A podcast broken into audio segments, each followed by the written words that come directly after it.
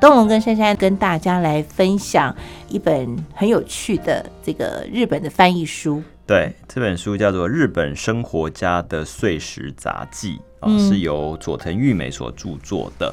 嗯，那我自己还有补充一本是《日本碎石记》啊，它是广田千月子所著的。这两本其实都是在讲啊、日本的这种生活的一些行为。那我们之前在三月份的时候嗯。啊、有讲过了，就是配合那个书的一到三月。对，那今天我们要讲的是四到六月份。嗯对，因为我后来在看这个书的时候，我突然有一种感觉，就是其实它很像是一种行为设计，就是你到了什么点，你要做什么事，嗯。那你做了这件事情之后呢，你就会对那个时间点或者是那个季节感特别的有感觉。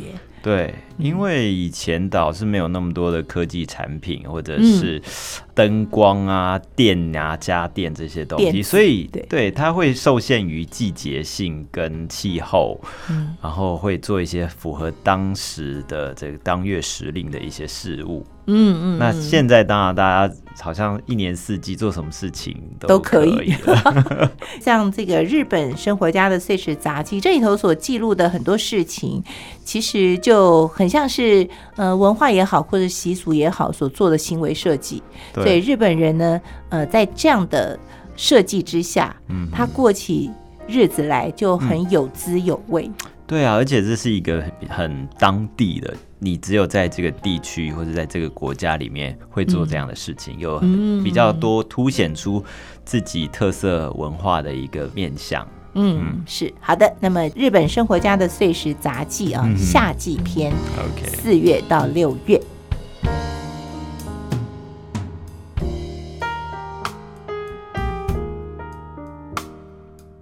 所以我们就先从四月份开始。四月在日本讲起来就叫做卯月哦，他们都有一个自己的别称，叫卯月，就是说有一个卯花盛开的一个月份，所以就叫卯月，也叫做夏初月或者是清和月等等不一样的很多的名称。刚才东龙跟珊珊很努力的帮大家查 卯花，好 是什么花？嗯，但是我们查到了一个名词，对我们来说都有点陌生，有点困难，它叫做齿叶搜书，所以这个牙齿的齿，叶子的叶，对嗯对。对，这有点难理解，在我们生活比较少出现，但是它是一种虎耳草科的一种植物哦。嗯，那好，没关系。不过四月，我觉得大家都很熟悉，就是到日本的时候都一定会看，赏花，对，赏樱花。对对对，那在这个日本生活家碎石杂记里呢，四月份哦，大概有两个二十四节气跟两个仪式。啊，哦或者是习俗，对那这两个节气呢，就是清明跟谷雨。呃，仪式的话是浴佛浴佛节跟十三参拜。那清明的话，大家可能都还蛮熟悉的。哎，可是他们的清明跟台湾的清明节做法是不太一样。哦。对，因为台湾在清明节都要去扫墓嘛，对祭祖。对对。可是，在日本的清明节不是这样，没有要做这样的事情嗯，。哈它所谓就是万物清明，气候清爽宜人。嗯清明就是清净明洁的意思。嗯嗯嗯，对，对。那我们不知道什么时候定，就是说它是一个民族扫墓节。哎，就我的了解，是我们后来跟什么寒食节 OK，后来有混在一起，所以才变成是。嗯、在清明节扫墓，但是如果是二十四节气里的清明，嗯它不是节的时候，嗯哼，它其实就是刚你念的那个节气，对一个节气，就是很适合出去踏青走走，嗯哎，尤其是赏花。是，对，所以这边的呃这个生活家已经帮我们特别介绍了日本樱花的种类。哦，，对，这个很重要哎。好多种，很多人看花只知道是樱花，但其实也分不太清楚什么樱跟什么樱哦。对，像日本最普遍的就是吉野樱，当然还有很多像是枝垂樱，就是说它会有枝干垂下来这样子的一种不一样的伸展。的方式，嗯还有像八重樱啊，还有山樱这样子。我觉得山樱比较特别，因为通常我们看樱花哦，就是樱花快要结束的时候，落尽的时候，然后就开始长出绿叶。对，但是山樱的话，它是花和叶子是同时绽放，而且哦叶子是属于茶色的，不是青绿、嫩绿这样的一个颜色。嗯哼，嗯，赏花在日本也是一个很重要的事情，哦，对不对？非常重要。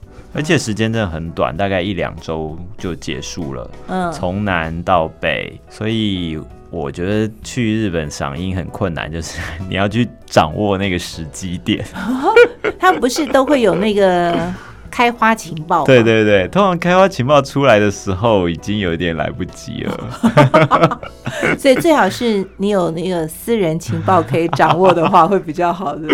所以动物有在日本赏樱过有有有，尤其是中目黑，就是目黑川的那个樱花，非常嗯非常漂亮。日本人赏樱花哈、嗯真的是一种欣赏的那个行为。嗯，这点我觉得是可以好好来说一下的。他们是真的，比如说带着一些食物、对，饮料，然后坐在樱花树下，嗯，是欣赏。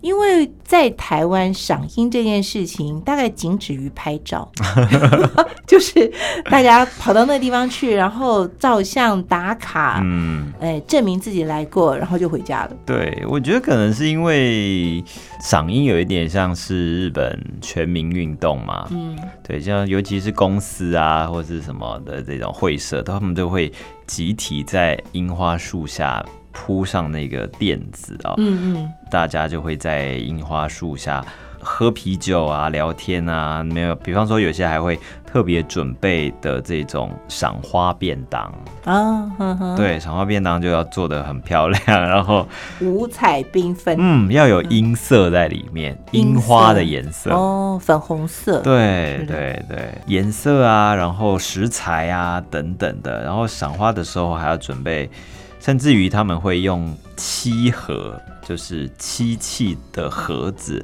嗯，来装这些食材啦。而且他们这个樱花还可以有很多种的用途。对，对我看到书里头介绍的时候，我真的叹为观止。虽然我有看过，就是那个盐渍樱花，哦对，嗯，我也曾经买过一小包回来，嗯，就是想泡茶喝，嗯就后来觉得就是咸咸的。这书里头他也教大家说，你可以怎么样做那个盐渍樱花，对好，要怎么有一些技巧。嗯，那还有就是一些运用，对，呃，除了像我这种比较那个没有程度，就是 泡开水喝，它可以拿来煮饭，还可以拿来泡澡。对嗯，对，但是我觉得樱花其实吃起来会喝起来也没有太浓的味，没有什么太强烈的樱花味，对不对？对对对，没有人说哦，我喜欢樱花的味道，这樱花是一种很抽象的味道。所以你知道，我一直有时我有时候会怀疑是我的鼻子有问题的 没有没有，樱花其实本来就没有什么太多的味道，啊。但是它的颜色就是很有效果。嗯哼，对，所以你比方说樱花瓣来洗澡的话，那个嗯飘在水面上的樱花瓣啊，或者是飘在茶上面的樱花茶这样子的樱花。嗯然后当然还有像是呃会用来做配茶的甜点的这种樱饼，嗯嗯，樱花的饼，就是外面有点像这个马吉的这种，然后里面就放豆沙馅，像在关东跟关西的口味都还不太一样。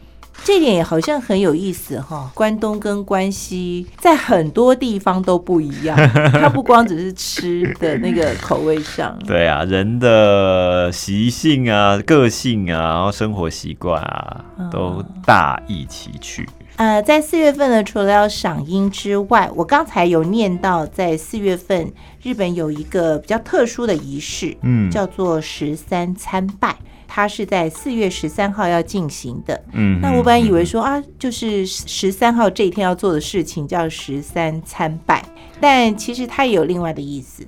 对，就是说十三岁的时候到寺庙参拜，嗯，所以又称为智慧参拜，是从江户时代传承下来的仪式。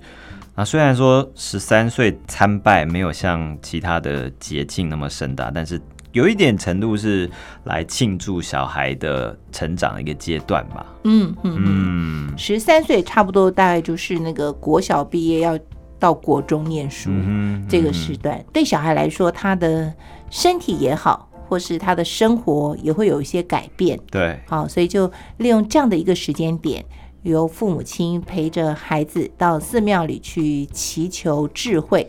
嗯跟福气。嗯虽然表面上是说我们去求智慧，嗯，但我觉得也有一种就是像家庭家庭日。情感，就说嗯，孩子你不用怕，活动，对你长大了，你要去国中念书，但是这个父母亲、家人都是你最好的后盾。对，所以在这一天他们去参拜的时候，像有些少女啊会穿上和服，就是人生的第一件大人式的和服，嗯。然后少男就会穿西装或者是学生服。哦，就比较正式的衣服对，这让我想到有一在东京四月多的时候啊，很多小朋友啊，可能是第一天上学吧。他们就会穿的漂亮的制服去上学。那我是在哪里看到他们？我是在饭店的餐厅里面，就是说爸爸妈妈会带着第一天上课的下课的小朋友，然后一起去全家聚餐。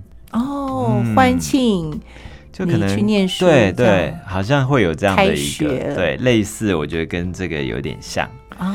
啊，我就是有一点亲子交流吧，或者是说，嗯哎、就是给孩子一些鼓励，给一些加油。嗯，到了新的环境不要怕哈，对父母亲都陪着你的。对那在书里头有写说，这个十三参拜一个很重要的习俗，就是回程的时候，走出神社的大门口的时候，这段路不可以回头。哦，为什么？嗯，他说，因为如果你回头，就表示你把神赐给你的智慧跟福气还回去了。